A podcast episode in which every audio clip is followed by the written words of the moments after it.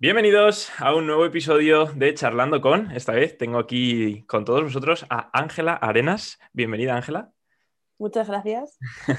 Estoy encantado de tenerte por aquí y estoy seguro que vamos a sacar eh, una charla bastante, bastante interesante.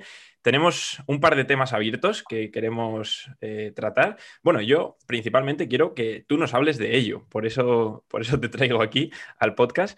Y bueno, para poneros un poco en situación y antes de lanzarte la primera pregunta, Ángela es fisio, pero más que eso, es una apasionada del mundo de la salud y sobre todo en la salud de la mujer. Así que Ángela, ya con esta breve presentación, danos tú un poquito más de luz sobre quién es Ángela Arenas. Eh, muchísimas gracias. Lo primero, gracias por hacerme esta entrevista. Me hace muchísima ilusión. Pero mucha, mucha ilusión, me encanta. Y sobre todo que quieras hablar acerca de la salud de la mujer en tu, en tu podcast. Bueno, yo soy fisioterapeuta, eh, me gradué hace varios años. Sin embargo, cuando acabé la carrera me di cuenta de que yo no me quería dedicar simplemente a la fisioterapia como tal yo quería dedicarme a enseñar a la gente a estar más saludable en todos los ámbitos. Entonces, eh, por esta razón empecé a estudiar sobre todo eh, nutrición, entrenamiento y salud global en la mujer, para especificarme sobre todo en ella, porque al final eh, puedes aprender salud en general, puedes ayudar a todo el mundo, pero las mujeres tenemos cosas en concreto, como son el ciclo menstrual, como son pues, otras irregularidades en cuanto a las hormonas, bailan mucho más que los hombres, entonces es importante que también eh, nos centremos en un, nicho en el que podamos abarcar de una forma más específica. Qué bueno, qué bueno, totalmente. Y, de ello vamos a hablar. Eh, vamos a hablar de salud, pero antes de entrar a un tema en concreto, esta palabra salud, ¿no? Cada uno nos suena de una, de una forma o cada uno pensamos en, algo eh, cuando oímos esta palabra. Pero Ángela, ¿tú qué piensas cuando hablas de salud o cuando oyes la palabra salud? Pues mira, em, eso tiene mucha controversia porque hay mucha gente que, siempre ha definido salud como ese exceso, esa pérdida de grasa. ¿no? Si tú estás físicamente bien, con un cuerpo eh, que se note que entrenas y que haces deporte o que te cuidas, ya tienes salud. Sin embargo, eh, hay tantos pilares que se encuentran sujetando la salud que no se tienen en cuenta. Entonces, yo, por ejemplo, definiría salud como em, muchísimas cosas que hacen que una persona se sienta bien básicamente. Sentirse bien, diría. Totalmente, que bueno, al final ha sido como con esa visión, ¿no? Más, más allá de lo que es la visual. Esto, no sé con quién lo hablaba hace poco, que creo que era con mi padre que me decía, no, pero es que no sé quién, mira, mira qué fuerte está y qué saludable. Y digo, por fuera puede, por dentro cómo está, igual está reventado de comer mal, de llevar malos hábitos, de tener estrés, de no descansar, puede que tenga abdominales, pero eso no es estar saludable. Hay muchas más cosas y sobre todo aquí arriba. Entonces comparto 100% esa visión. Y, hablando de salud, em, ¿qué es la base de la pirámide para ti en la salud? ¿Qué hay que tener en cuenta para saber si, soy saludable o si puedo mejorar, etcétera? Pues mira, antes siempre he defendido que los tres pilares eran movimiento, que incluye entrenamiento, alimentación y descanso. Sin embargo, a lo largo de, este tiempo que llevo estudiando sobre ello, em, me he dado cuenta de que es muchísimo más. Y el otro día justo leí una pirámide que hizo una doctora y me encantó, me encantó, porque decía que las tres patas eran lo que nos movemos y dentro de lo que nos movemos encontraba el entrenamiento, la naturaleza, el sol, el aire, todo lo que es eh, pues la parte de, bosque, como si fuera eso, como naturaleza, ¿no? Luego era lo que entra por nuestros sentidos, que serían lo que nos decimos, lo que oímos, eh, lo que comemos, todo eso. Y luego la otra pata era el descanso, que incluía los ritmos circadianos, eh, a qué hora te acuestas, cuánto descansas y demás. Y luego ya en las patas más arriba, cuando ibas subiendo hacia pues, el pico, te iba diciendo pues acerca de la salud mental, acerca de la microbiota, acerca de muchas cosas. Entonces, es que son tantas cosas que si pudiéramos resumirlas sería salud mental, alimentación, movimiento, entrenamiento, descanso, relaciones y contacto con la naturaleza. Yo diría eso. qué, de, cosas y, qué de cosas tan importantes que, no se le dan importancia, nunca mejor dicho. Es, es lo que lo que, los que estáis dentro del mundo de la salud y, como bien has dicho, esto lo has leído hace poco y eso que tú llevas un montón de años en este mundo y al final te das cuenta que, tu opinión va cambiando, tus prioridades van cambiando y tu visión eh, al final eh, gira constantemente.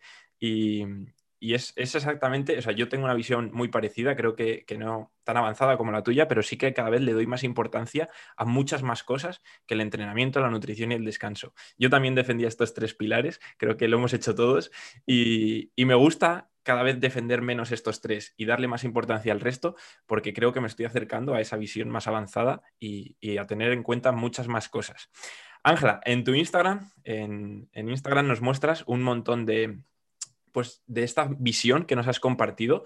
Y, hace poquito hablábamos de, bueno, hablabas, mejor dicho, de, la salud en la mujer y, si el cuerpo saludable o cómo debería ser un cuerpo saludable, porque hubo una revista, la Cosmopolitan, ¿no? si no me equivoco, que sacó una portada en la cual se veía a una mujer de unas dimensiones eh, pues fuera de lo que normalmente se denomina estéticas, ¿no? lo que los cánones han definido.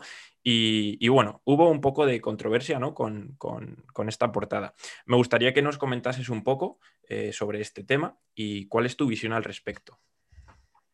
Fíjate, yo la portada la vi cuando salió, porque yo sigo a muchas mujeres que defienden, o sea, que están en, perdón, que defienden eh, el tema de la gordofobia, ¿no? Que discuten contra la gordofobia.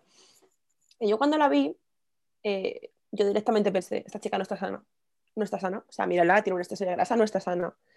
Pero bueno, lo importante es cambiar, ¿no? Lo que piensas. Y, y el otro día cuando hablé por stories, dije totalmente lo contrario. Dije, la salud depende de tantas cosas que no podemos decir si una persona está saludable o no por su físico. Y mucho menos decirle a esa persona que baje kilos, que haga más deporte o que coma mejor cuando no tenemos ni idea ni de su vida ni de cómo se encuentra por dentro. Porque quizás esa chica, eh, no sé ella en concreto, pero quizás esa chica esté mejorando su alimentación, esté empezando a entrenar, esté empezando a descansar, pero tenga algo en su vida, como puede ser que está rodeado de gente tóxica en su casa o su familia, que se siente muy mal consigo misma, que se ve fatal, incluso que tiene un TCA, y por esa razón no está saludable y esa razón es igual de válida que comer bien o comer mal. Es igual. Incluso hay casos, hay estudios en los que hablan de personas que no, mm, que no han superado problemas pasados o que tienen preocupaciones que no son capaces de resolver en su cabeza constantemente, cómo eso afecta a todos los demás sistemas y cómo si el cuerpo ve que tú estás en peligro, como es en este caso, ¿qué va a hacer? Guardar grasa. No te va a dejar perderla, porque la grasa es supervivencia. Supervivencia 100%. Entonces, claro, no podemos juzgar a alguien por lo que vemos desde fuera porque no sabemos nada. Sí que es verdad que mm, siempre se ha dicho que el cuerpo refleja cómo estás por dentro, pero claro, cómo estás por dentro no es solo lo que comes, es lo que te decía, lo que entra por los sentidos, lo que escuchas, en, con quién estás en contacto. Son tantas cosas que es que no podemos simplificar tanto el cuerpo humano, o sea, somos súper complejos. Totalmente, totalmente. Además, dejando de lado el, que no tenemos ni, por qué juzgar a nadie, ni, que eso ya es, tema aparte, pero bueno, dejando claro eso, em, sí que es verdad que comúnmente ¿no? hemos visto a una persona que, pues, que tiene sobrepeso y hemos dicho, pues seguro que come mal, no entrena, eh, etcétera, etcétera, etcétera, pensando que estos eran los pilares de que esa persona tenga esa situación. Pero ahora, conociendo el resto del contexto, conociendo todas las partes, igual nos damos cuenta que esa persona puede estar así, aún comiendo bien y entrenando bien. Y es exactamente esa la visión que compartías y la que a mí me hizo clic y dije, wow, mm, la hostia, qué razón, ¿no? Y dije, joder, entonces quería pues que, la compartieses aquí en, el podcast para que toda la gente que, nos ve y nos escuche, pues también le haga reflexionar y, piensen, antes de juzgar a nadie y, dejando de lado que no habría que hacerlo, eh, que piensen que aunque esa persona eh, esté así, puede deberse por un montón de causas y, no solamente a no entrenar o a comer. Y no por eso le tenemos que decir o a nuestra persona cercana, ¿no? Que se encuentre en esa situación, come mejor y entrena más. Porque esta es una de las preguntas que te iba a hacer ahora y es, ¿el sobrepeso o la obesidad se cura, entre comillas, como si fuese una enfermedad, se cura entrenando más y comiendo menos? ¿O qué visión tienes de esto? Es que me ha hecho gracia lo que has dicho porque mm, es eso, incluso las personas que saben que tienen exceso de grasa, vamos a llamarlas gordas, porque la sociedad les llama así, eh, ya saben cómo están. Y la de gente que les habrá dicho, y así además, si lo son desde que son pequeños, que les habrán dicho que adelgacen. O sea, es que es, que es como, vamos a ver, es como yo si me levanto y me sale un grano aquí en la frente.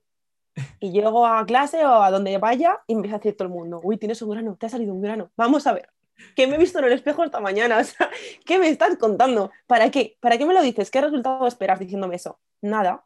Ya, es, una conducta, eso es una conducta del ser humano que no entendemos muy bien, pero lo hacemos. En plan, te ha salido un grano, ¿qué solucionas? O sea, no, pero bueno. Yo lo he hecho, ¿eh? Yo lo he hecho y, es otro tema, es otro tema. Claro, eso es. Y, mm, y, a ver, la obesidad no es una enfermedad yo también en su día dije que era una enfermedad, o sea, yo digo que es que yo he pasado por todas partes. Para los que nos escuchen en el podcast y no vean el vídeo, he puesto unas comillas porque es otro tema a tratar, ¿vale? He hecho lo de las comillas a lo, de enfermedad porque luego quería lanzarte otra, otra pregunta sobre esto, pero bueno.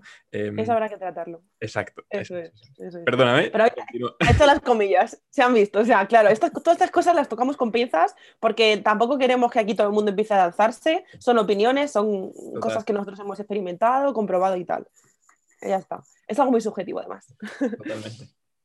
Entonces, eh, no se puede tratar algo que es tan complejo, porque es un, o sea, incluso hay gente obesa o con mucha grasa que no tiene problemas eh, metabólicos, ¿eh? O sea, esto lo leí el otro día en estudios que, que, hablan de que hay personas delgadas que tienen más problemas metabólicos que personas que tienen un exceso de grasa. Entonces, no se cura o no se trata nada o no se mejora nada come menos y muévete más. Vamos a ver, vamos a ver. Si una persona come menos, o sea, tienes que ir al por qué, por qué esa persona ganó grasa. ¿vale? Esa persona ganó grasa igual porque ha tenido pues una temporada donde está muy sedentario, ¿no? El tema del COVID, que tú estabas en casa todo el día. Estabas en casa, encima tenías la presión esa eh, social de, de no puedo salir, de no puedo estar con gente a la que quiero, no puedo relacionarme. Súmale con quien te hayas quedado confinado. Que imagínate que es una persona con la que no te llevas bien o tu familia que igual no te llevas del todo bien, porque si es tu pareja igual, pues igual estás mejor que con tu familia que, igual no te llevas bien. Entonces le vas sumando cositas, le vas sumando cositas y esa persona cuando quiera perder grasa vas y le dices que coma menos. Cuando esa persona ha comido bien durante el confinamiento, pero su problema ha sido que no ha podido moverse. Dile que empiece a moverse un poco, que empiece a salir, que empiece a disfrutar, que empiece a, a quedar con gente, que empiece a, a moverse más, a moverse más, pero disfrutándolo, no a moverse más como obligación. Porque es que entonces hacemos otra vez lo mismo, o sea, volvemos al mismo bucle. Esa persona no va a querer, lo va a pasar mal y demás. Y poco a poco esa persona se va a ir sintiendo mejor. Y cuando esté mejor, cuando su ambiente fisiológico esté mejor, de su cabeza esté mejor, ya podrás añadirle cosas. Pero eso de comer menos y moverte más es que no te lleva a ningún lado. No tiene sentido. Y muchas veces se comete el error que, que aun comiendo menos, o sea, esto de comer menos siempre se ha dicho, ¿no? Que es para comer menos calorías, eh, teniendo en cuenta eh, el comer menos, pues menos aporte calórico, pues vas a perder peso, etcétera. Vale. Eh, sin entrar en debatir esto, muchas veces em, ese comer menos no tiene por qué ir ligado de comer menos calorías o meter menos energía en tu cuerpo, que al final hablemos de energía, Em, no hace falta comer menos para meter menos energía, simplemente hay que comer mejor. De hecho, mm, el discurso está cambiando y muchos nutricionistas o muchos entrenadores ya cambian el comer menos por comer mejor. Que bueno, es un avance, pero, pero no hay que quedarse ahí y, no hay que darlo todo por sentado, ¿no crees? Es que fíjate, el comer menos eh, se creó porque veían que el cuerpo necesita X calorías para, para, para sobrevivir, ¿no? Entonces dijeron, vale, si Em, el, si ganas grasa o pierdes grasa depende tanto de este balance, vamos a decir que simplemente importa bajar las calorías. Vamos a decir eso, porque es verdad, y, harían estudios, yo no lo sé, yo eso no lo he leído, pero seguramente harían estudios en los que hacían un déficit calórico y la gente bajaba. Sin embargo, hay que empezar entendiendo al cuerpo, y al cuerpo no le, gusta perder, no le gusta perder grasa, la grasa es que, es que le da supervivencia, le hace sobrevivir. O sea, si te das cuenta, hace años los ricos, los ricos de medieval y demás, estaban todos gordos y eso era la salud. Y los pobres estaban delgados y eso era pues la enfermedad. Entonces, eh, el cuerpo no le, gusta perder y si no le gusta perder va a hacer todo lo posible por no perder. Si tú al cuerpo, o sea, es, ver, es verdad que eh, a la hora de perder grasa, el cuerpo tiene que interpretar de alguna forma cómo con tu estilo de vida tú le estás diciendo, vale, no necesito ese exceso de grasa, quiero perderlo. Pero le va a costar, porque es que no quiere hacerlo. Entonces, si tú al cuerpo le empiezas a restringir por todas partes calorías, de esas calorías vienen nutrientes, vienen fuentes de energía, como son las grasas. Por ejemplo, las grasas, eh, las mujeres que empiezan en el mundo de la alimentación y demás, empiezan a recortar los productos más grasos, ¿no? Empiezan a, tomar más cosas desnatadas, el 0% materia grasa y todo, cuando la grasa es el colesterol, es de donde se producen las hormonas, sobre todo pues las femeninas del ciclo menstrual. Y se ha visto como las mujeres cuando reducen la cantidad de grasa pueden incluso llegar a un, proceso, a un, a un, problema de amenorrea, ¿no? De perder, esa, de perder ese ciclo, la regla. Entonces, eso de déficit calórico, mm, el cuerpo tiene que interpretar que quiere perder grasa, pero tiene que ser exactamente bajando calorías y bajando todo. No, para mí no. Hay que hilar más fino, ¿no? Hay que, hay que ir un paso más allá. Eh, también, eh, ahora te voy a lanzar un par de preguntas, pero matizar sobre todo que, lo que hablemos aquí es, es, de cara a una visión general, pero que dentro de cada persona habrá que ver el qué le ha llevado a qué situación y cómo solucionarlo.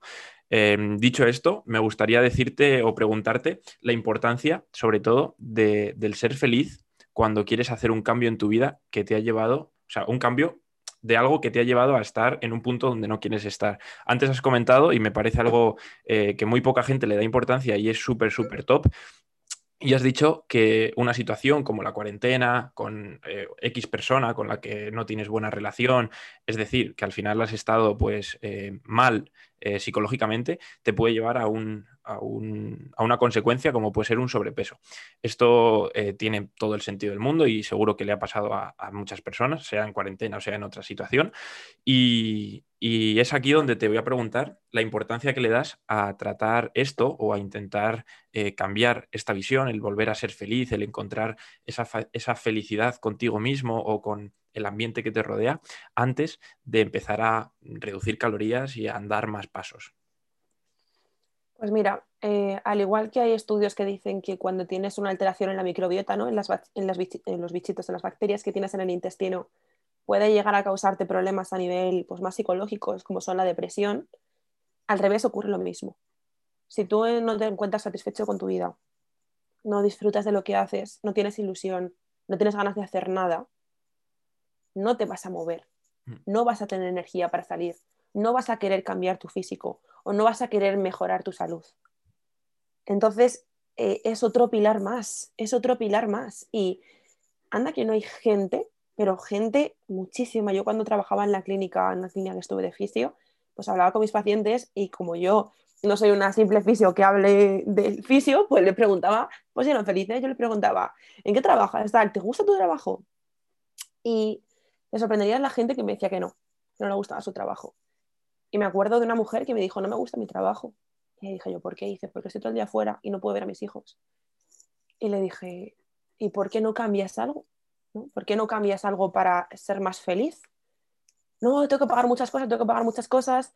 Yo ahí no me voy a meter en lo que esa persona pudiera hacer o no, pero creo que hay que darle más importancia, mucha más importancia a cómo nos sentimos, más que a eh, nuestro físico, más que a nuestro trabajo, más que a otras cosas, porque si no te encuentras satisfecho con tu vida, es que nada va a ir bien, nada va a ir bien y tu cuerpo va a enfermar, va a enfermar al igual que enfermaría si come procesados todos los días.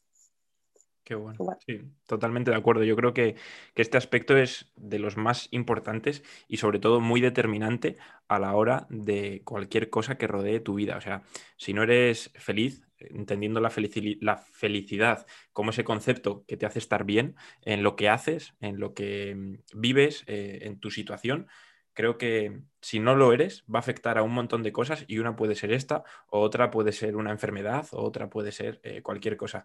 Y, este es un concepto que he empezado a tomar este año, este año pasado, y cada vez le doy más importancia. Y a las personas con las que entreno, ¿no? Pues les, les intento inculcar esto. Y muchas veces priorizo el que algo les guste o el que algo les haga sentir bien antes que eh, esto es mejor que esto, entendiendo mejor como un ejercicio o una rutina, etc. Entonces, creo que em, si alguien que nos escucha puede sacar un concepto de aquí, es que busque ese bienestar previo antes de, buscar em, un objetivo eh, X, porque sin ese bienestar el objetivo no va a llegar o si va a llegar no te va a dar la felicidad que, tú crees que te va a dar. Que esto luego es otro tema, ¿no? El hacer algo sin que te guste para llegar a un objetivo, pero te das cuenta que si no has disfrutado el camino, el objetivo no vale de nada. O sea, es, como ese proceso, ¿no? Yo eso siempre lo digo, cuando antes de empezar a hacer algo, sea lo que sea, sea comer mejor, sea moverte más, sea entrenar, lo que sea, tienes que tener claro eh, cuáles son tus necesidades, lo primero, cuáles son tus prioridades, las cosas que te importan en tu vida, porque si es sentirte mejor, hazlo, porque si te vas a sentir mejor cambiando tu salud, cambiando tu físico, hazlo. Y tener claro que cuando lo consigas el objetivo va a ser un segundo, ¿no? Tú vas a verte de repente y vas a decir, ay, lo he conseguido. Pero todo el camino que vas a recorrer hasta que lo consigas, tiene que estar dispuesto a, vamos a decir, sacrificar, entre comillas, cosas para hacer otras cosas. Entonces tienes que saber cómo va a ser ese proceso, porque tú no puedes decir, vale, yo quiero perder grasa, vale, vale, ¿cómo voy a perder grasa? Voy a hacer un déficit calórico de la leche, me voy a restringir por todas partes, voy a hacer deporte de lo loco. Y luego empiezas y a la semana ya dices, uff, yo no puedo hacer esto, es que no puedo más. Entonces, ¿para qué lo haces? Vamos a ver. O sea, ten claro tus necesidades y empieza poco a poco y, y ve si realmente vas a querer hacerlo, porque si no vas a disfrutar del camino, no entrenes pesas, porque igual no disfrutas de ellas. Igual disfrutas haciendo boxeo. Pues mira, yo te recomiendo también hacer un poco de pesas, pero si tú no vas a disfrutar haciendo pesas, yo lo siento, pero no te puedo decir que entrenes dos horas. Te puedo decir, vale, entrena 20 minutines. 20 minutos, ni para ti ni para mí. Entrena un poquito no te voy a exigir algo que no vas a disfrutar, por muy bueno que sea. Totalmente. Sí, al final es, es por, ponerle ese símil, ¿no? El entrenar cuatro años para ir a una carrera de los Juegos Olímpicos y correr 10 segundos, ¿no? A Usain Bolt. Realmente tú quieres ganar esa carrera de 10 segundos y ser el mejor de la historia, pero tienes que pasar por cuatro años de preparación que, que, si no disfrutas no te van a hacer llegar a esos 10 segundos y nunca vas a ser el mejor. Entonces, la gente se, muchas, muchas personas ¿no? se visualizan y dicen, yo quiero ese cuerpo, el de esa persona, pero ¿realmente quieres hacer todo lo que ha hecho esa persona? ¿O realmente estás dispuesto a sacrificar lo que ha sacrificado esa persona? Pues esto si lo bajamos al mundo real es eh, hacer una valoración y realmente eh, ver qué te hace feliz en el camino más que en el objetivo. El objetivo es una consecuencia ¿no? de, ese camino. Tener, tener claras tus necesidades y las cosas que vas a querer hacer o no vas a querer hacer. Lo que estás dispuesto a sacrificar eh, por lo que quieres conseguir. Totalmente. Qué bueno, creo que, compartimos esa visión y, que, es muy, potente, sobre todo para la gente que se marca un objetivo y a mitad de camino se da cuenta que ese objetivo igual no era que, el que les apasionaba y cambia. Y, bueno, desde aquí animo a toda la gente a, realmente hacer una buena valoración de qué es lo que quiere conseguir, pero más que conseguir como meta, conseguir durante el camino, marcarse pequeños pasitos a seguir que le hagan feliz para llegar a esa meta final. Hemos, hemos, hablado de la importancia de la, de felicidad, del estado de, salud mental, pero, pero, también has hablado de la microbiota. Es un tema que no quiero entrar mucho en detalles, pero es un tema que, me ha surgido interés eh, hace poco tiempo porque yo desconocía la importancia de la microbiota y quiero que nos des un poquito de, información sobre esto eh, para que conozcamos mejor la importancia de esas bacterias de, nuestro, de nuestro sistema, ¿no? Pues a ver, eh, la microbiota, microbioma, eh, no es más que bacterias, eh, una gran diversidad de bacterias de diferentes tipos y en diferentes cantidades que actúan o, interactúan con todo lo que nosotros hacemos, es decir, todo lo que llega a esa barrera intestinal y en general también a otras barreras como son la piel, como son la del cerebro, como son la de la boca. Entonces, antiguamente nuestra flora bacteriana era enorme. Teníamos múltiples de bacterias de todo tipo y por eso quizás también digeríamos los alimentos de otra forma, teníamos más defensas y demás. ¿Qué pasa? Que con la evolución hemos ido perdiendo muchas bacterias. Eh, las bacterias, por ejemplo, hay estudios que demuestran cómo niños que han vivido con animales o con hermanos tienen mayor diversidad que niños que no han tenido hermanos ni han vivido con animales. Y todo esto es, por así decir, una defensa de tu cuerpo. Entonces, el estado de tu microbiota indica mucho cómo, cómo está tu cuerpo, qué está pasando dentro de él. Y lo que te decía antes, tiene una cantidad de mm, relación con el cerebro. Hay un montón de bacterias, hay muchos test que, en los test de teletest, que son los más famosos o que más conozco yo, se ven cómo están esas bacterias, ¿no? Si hay una mayor reproducción de unas o menor de otras, y en función de eso se puede saber pues qué problemas tiene esa persona o cómo solucionar los problemas que tiene. Por ejemplo, pues si tienes algunas bacterias alteradas que no deberían estar en tan, en tan alta cantidad, puede ser la razón por la que tengas otros síntomas, por ejemplo, acné, otros síntomas, por ejemplo, en la piel, eh, problemas para concentrarte, problemas como la depresión y demás. Entonces es como otro órgano más, básicamente. Totalmente, wow. Parece, parece algo que, es insignificante, ¿no? Que la única vez que oímos algo de, esto es cuando nos anuncian un yogur que, es bueno para. Lactobacillus. Sí, sí, total. El, Actimel es lo más cercano o, el mayor conocimiento que, a veces tenemos sobre esto.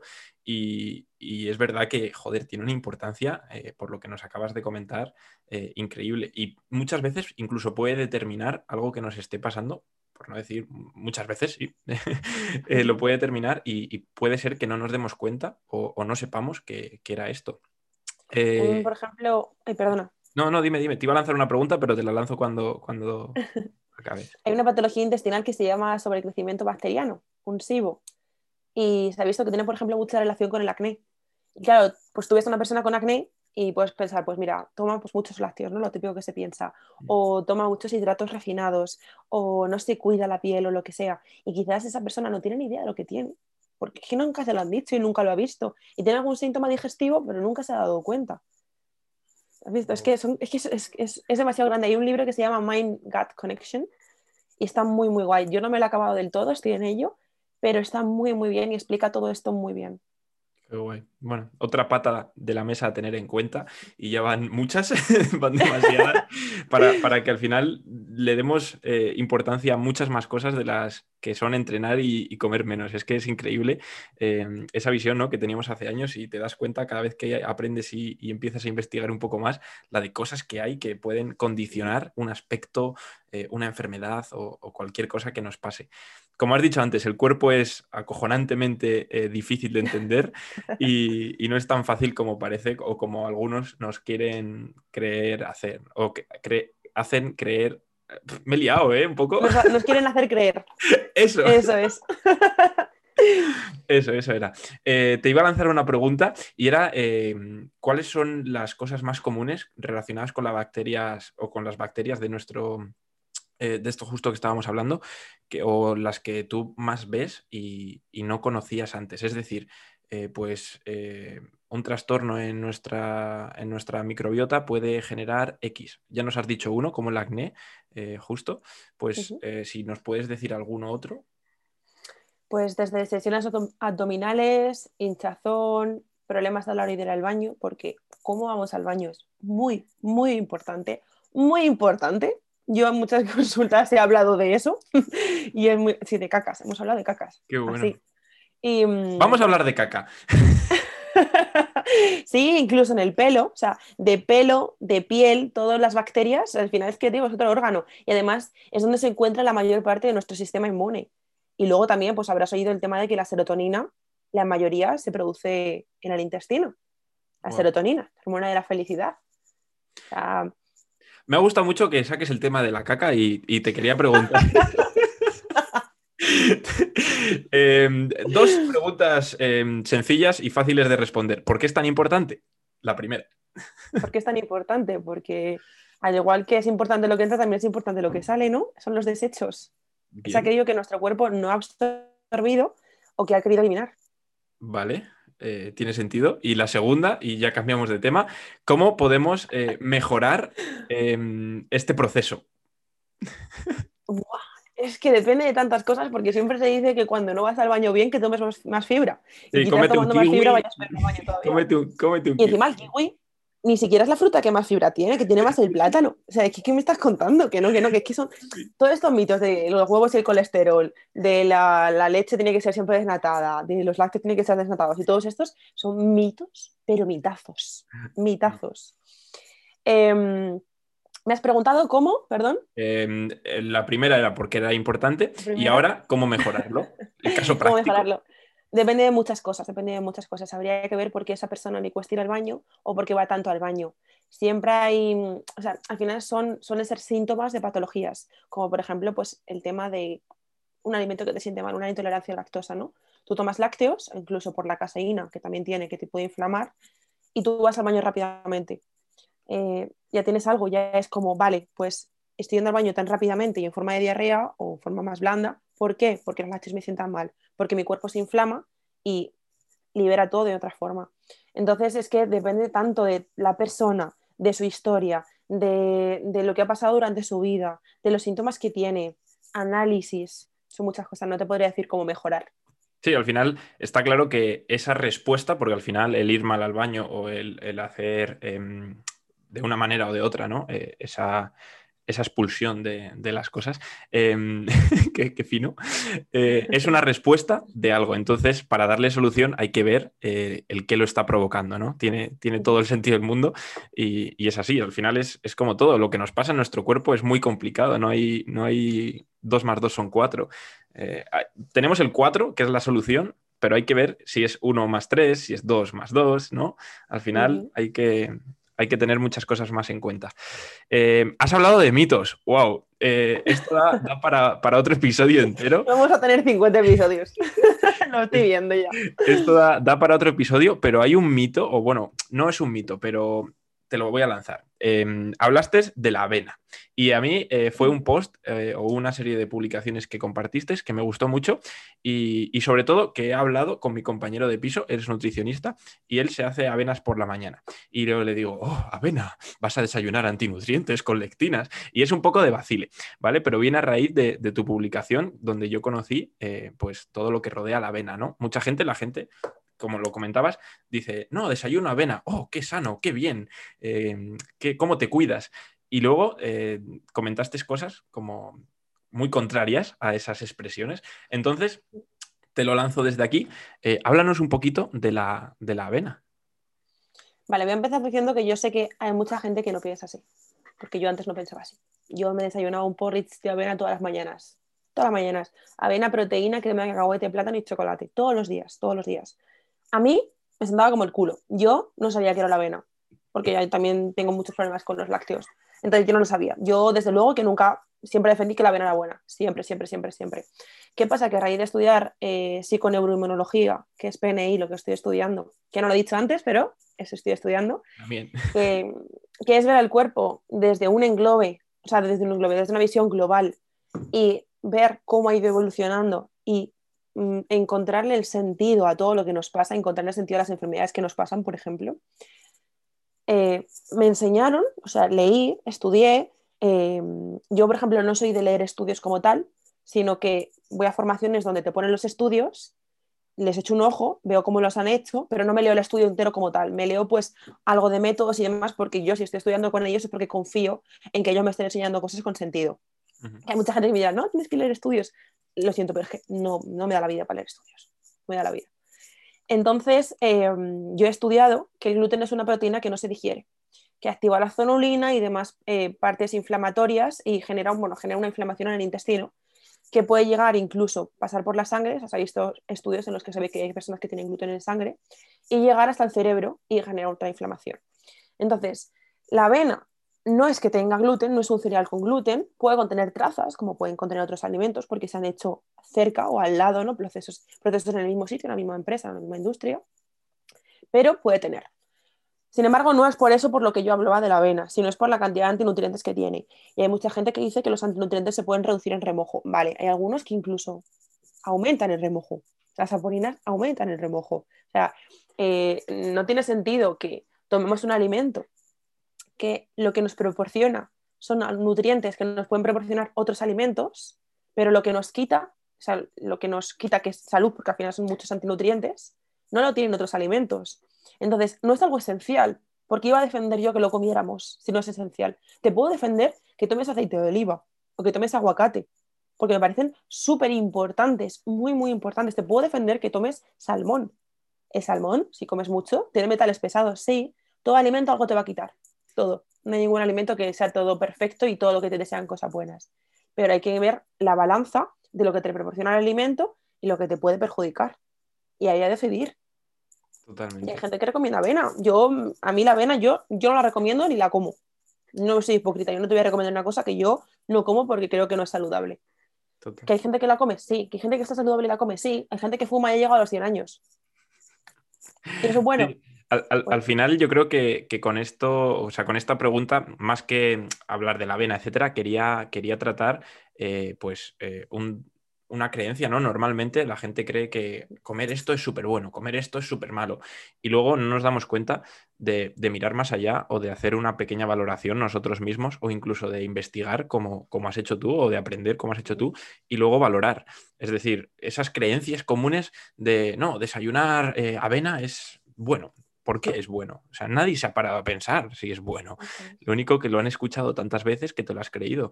Y, y con esto, o sea, esto, esto nos pasa en un montón de cosas y, y en un montón de, de ámbitos. Entonces, te quería lanzar ahora esta pregunta y es, eh, ¿cuántos mitos como este hay en cuanto a la nutrición, al entrenamiento? Y, y cómo crees que podemos afrontarlos o cómo saber cuál es un mito y cuál no? Uf, es que hay cosas que las tenemos tan creídas desde siempre que ni siquiera nos, nos- no pensamos en cuestionarlas. O sea, el, tema del huevo, por ejemplo, el huevo nosotros, pues mm, tú y yo, por ejemplo, no hemos creído pensando que el huevo tenía más colesterol, eso son más por nuestros padres, ¿no? Que antes se vendía el tema de que las grasas eran malas. Pero, por ejemplo, el mito de, mm, por ejemplo, en las mujeres, las reglas duelen. La regla no tiene por qué doler. ¿Es un proceso inflamatorio? Sí. El endometrio, sí, cae, perfecto. Pero no tiene por qué doler. Puedes sentir molestia, pero cuando tienes un dolor excesivo, calambres, mareos, eso no es normal. Entonces, ¿por qué eso, por ejemplo, no nos lo hemos cuestionado? Porque yo me lo cuestioné hace un año o así. ¿Por qué no lo cuestionamos? Porque pensamos que es lo normal, porque le pasa a mucha gente, porque nadie, nadie dice, venga, voy a investigarlo, voy a empezar a dudar de todo lo que sé. Nadie hace eso. Entonces hay mucha gente, pues eso, por ejemplo, las chicas, yo el otro día, eh, una chica, me hizo mucha gracia porque vi un, un Reels de una chica diciendo cosas que no me gustan de ser mujer. Y dijo, cuando me baja la regla por el dolor. Y yo le comenté, le dije, cariño, yo les digo a todas cariño, porque me sale decirle, digo, cariño, la regla no tiene por qué doler. Si te duele es porque algo está pasando. Yo si quieres, si necesitas ayuda, me puedes escribir con lo que sea. Y me comentó otra chica y dijo, yo voy a seguir haciendo caso a mi, a mi ginecólogo porque a mí me dice que, que si me quiero quitar los dolores me tengo que tomar la píldora. Yo cuando vi eso de una niña que tendría 15 años, me- te lo juro, me quedé alucinando. A mí me dicen que mi problema que tanto dolor me causa se puede solucionar de alguna forma y yo le escribo a los 0, segundos y le digo, por favor, dime cómo lo hago. Totalmente. Entonces, joder, fíjate hasta dónde llegan los mitos, ¿no? Sí, pero, En los huevos, el colesterol, todo eso. pero ahí has tocado un mito, eh, de- el de la bata, el mito de la bata, ¿no? De lo que dice el médico es, es sagrado. El síndrome, el síndrome de la bata. Síndrome de la bata. Y, y es que es total, o sea, muchas veces eh, una hernia. No, tienes una hernia, no puedes entrenar, no puedes cargar peso, eh, descanso y nadar, nadar suave, nadar un poquito, que nadar es bueno para todo, ibuprofeno cada ocho horas y nadar.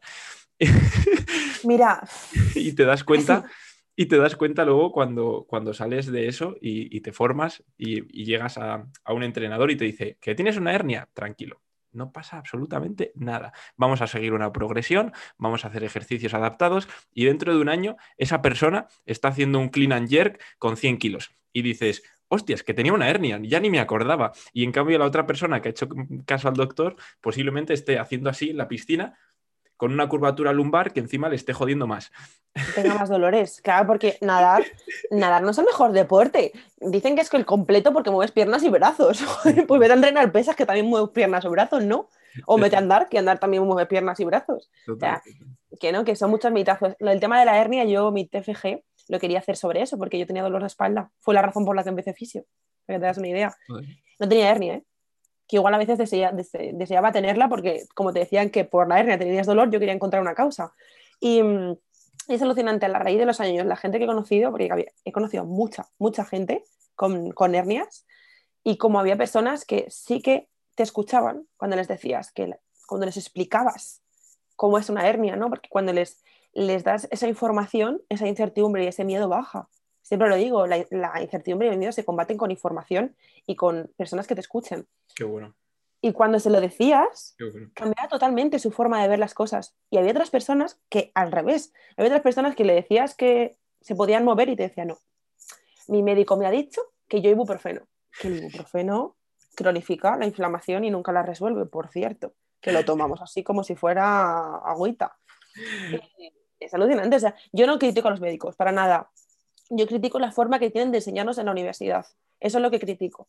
Que como no nos creen, por así decir, un pensamiento crítico, nunca vamos a evolucionar.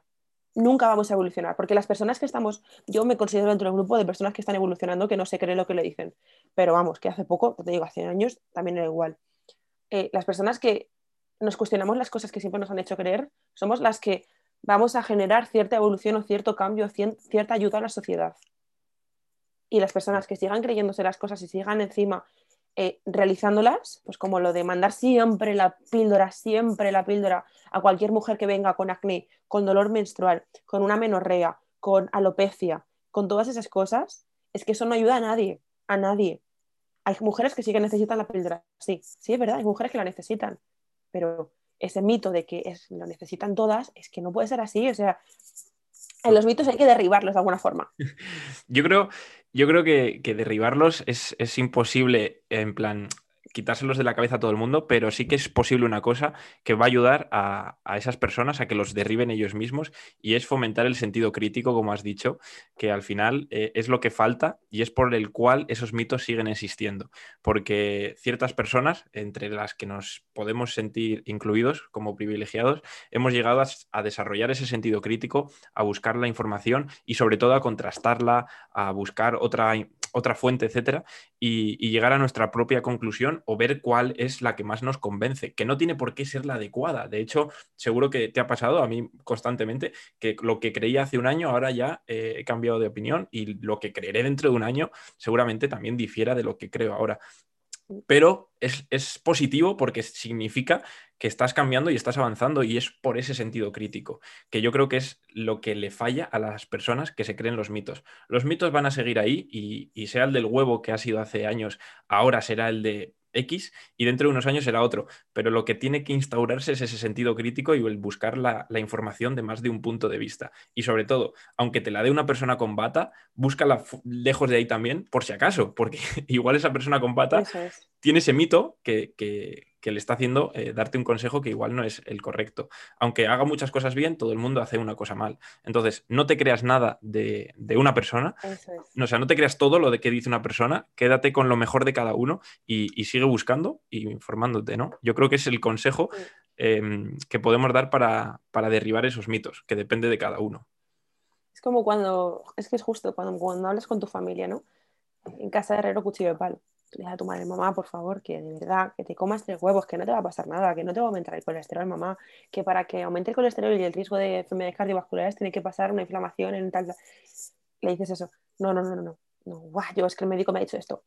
Yo me he dado cuenta que la única forma de combatir eso es dándole información. Yo no le voy a decir nada, nada, nada de que, de que comas huevos, nada. Yo le voy a decir, mira, mamá, yo cuando quieras te explico cómo un alimento es imposible que tenga tanto poder como para causarte un trombo. O sea, no.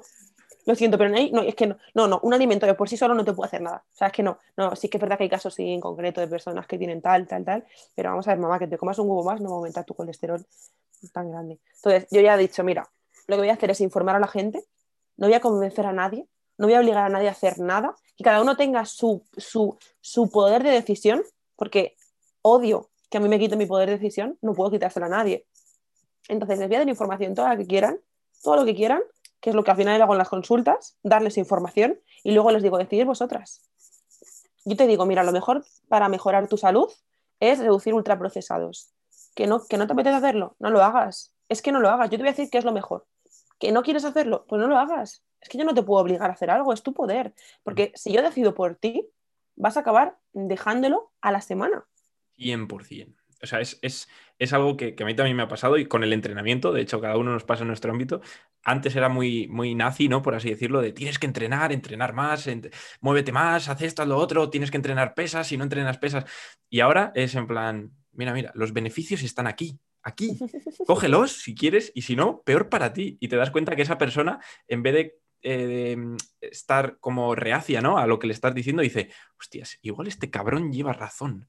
Y si no lo cojo, soy idiota, ¿no? Que al final es, un poco pues lo que estamos buscando, que esas personas, aparte de hacerlo, lo hagan convencidas, que si no, no vale de nada.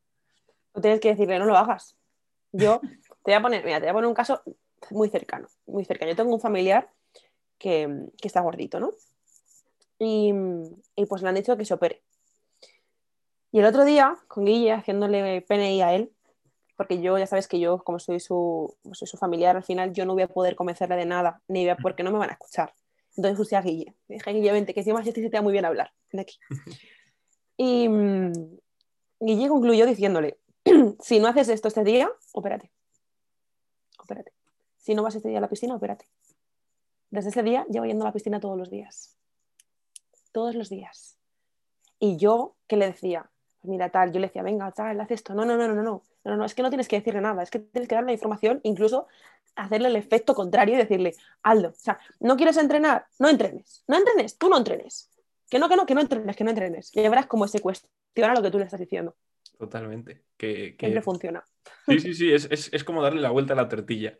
Y al final es, es, por la conducta del ser humano, ¿no? Que te dicen que hagas algo y no lo haces. Y cuando te dicen, mira, esto es lo bueno de hacerlo, pero tú no lo hagas si no quieres. Y es como, mierda, ahora sí que quiero. Estás jugando conmigo. sí, sí al final, wow, me, ha gustado mucho cómo, cómo, ha girado toda la conversación. Nos hemos ido de un tema principal que iba a ser em, eh, uno al principio y hemos hablado de un montón de cosas que, pues que esto es lo, bonito de, estas charlas y yo creo que, hemos sacado un montón de, aprendizajes eh, y todas las personas que nos están escuchando, yo creo que por lo menos eh, van a empezar a desarrollar ese sentido crítico, ¿no? O eso espero, eso espero. Em, dos últimas preguntas y, dejamos este pedazo de episodio por aquí. Eh, Ángela, mayor aprendizaje de tu último año. ¿Qué te llevas o qué has aprendido? ¿Qué te has dado cuenta?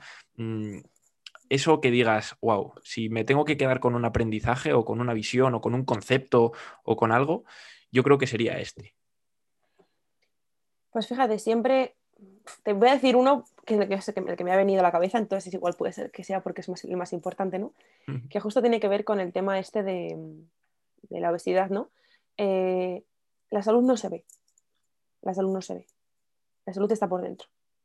Y hay muchos factores que influyen a la hora de cómo te ves, de cómo te sientes, de cómo son tus días, de con quién te relacionas.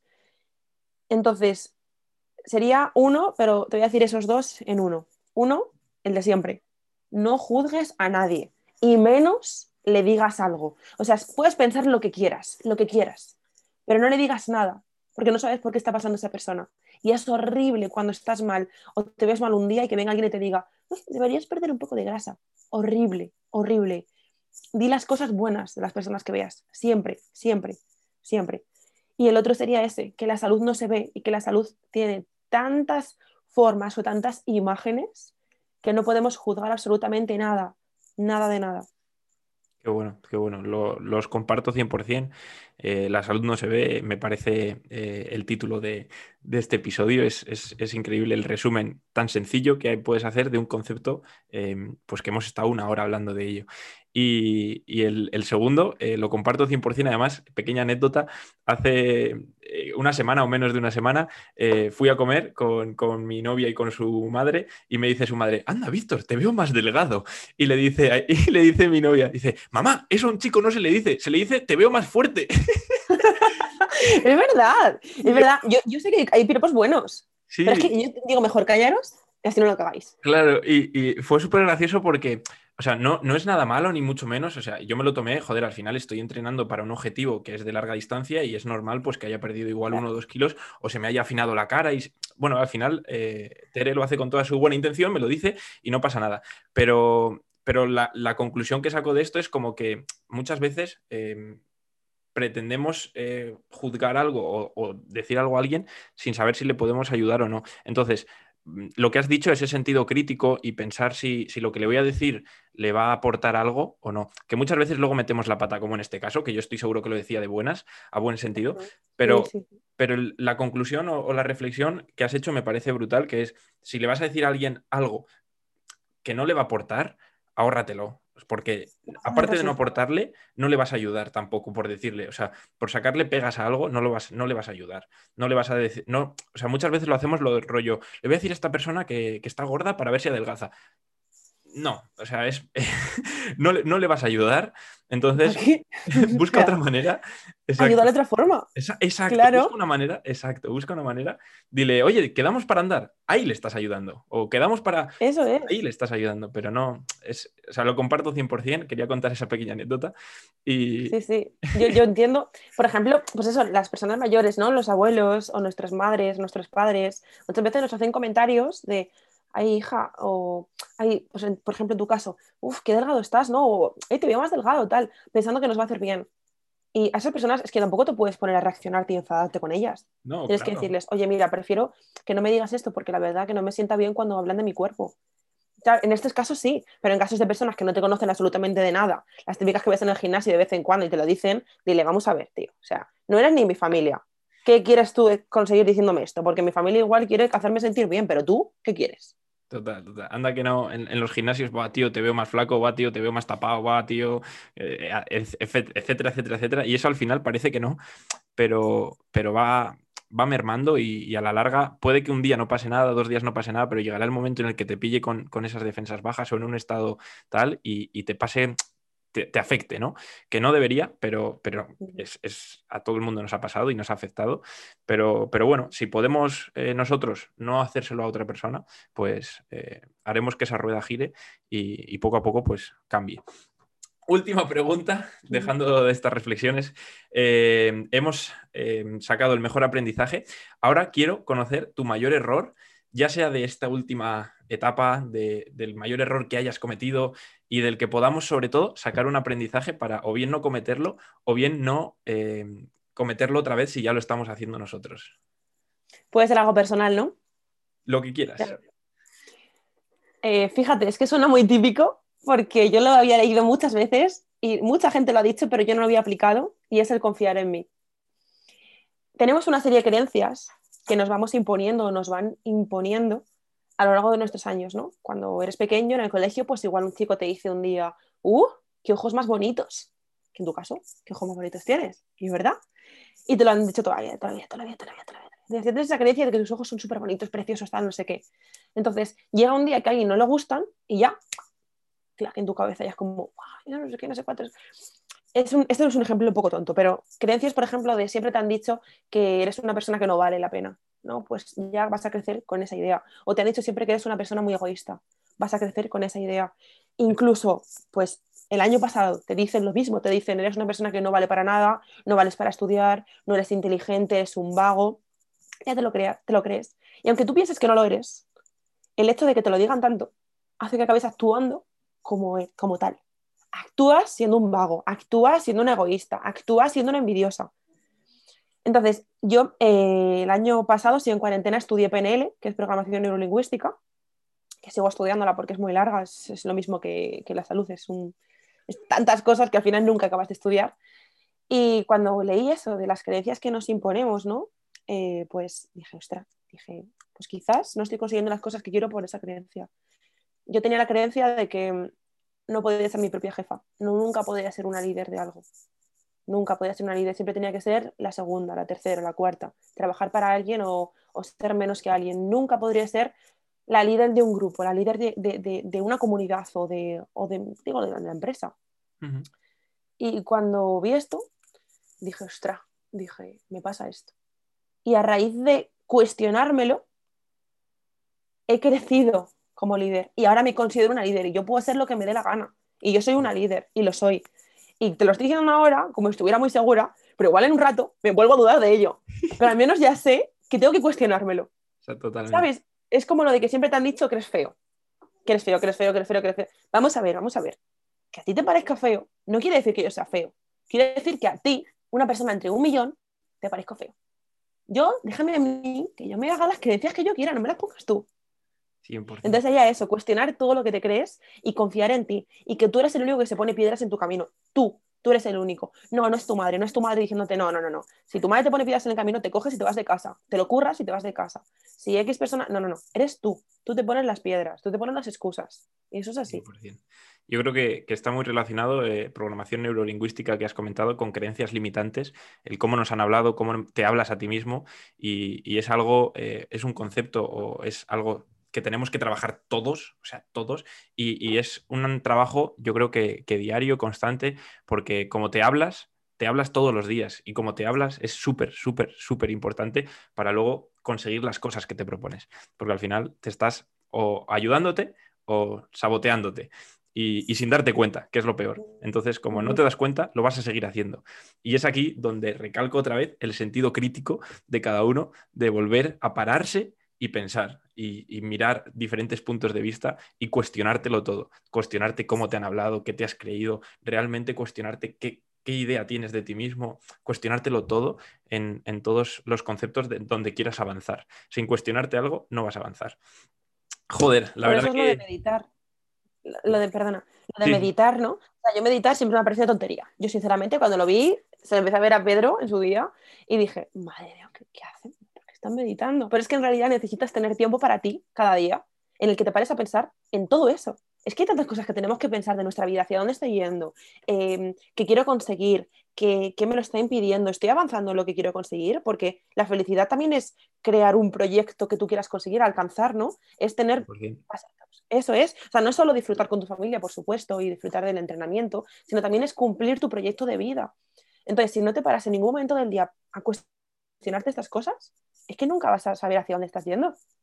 Total, totalmente de acuerdo. Y comparto lo de la meditación. De hecho, llevo cuatro días seguidos meditando. Antes lo hacía solto por ahí y, desde hace además cuatro días, porque hoy es el cuarto que lo tengo apuntado, con mi compañero de piso, rollo. Además, es una buena manera de instaurar un hábito. Tío, vamos a meditar. Venga, pues eh, todos los días meditamos por la mañana y en cuanto yo me levanto y medito y tal, y tú te levantes y medites, vamos a comprobar si hemos meditado.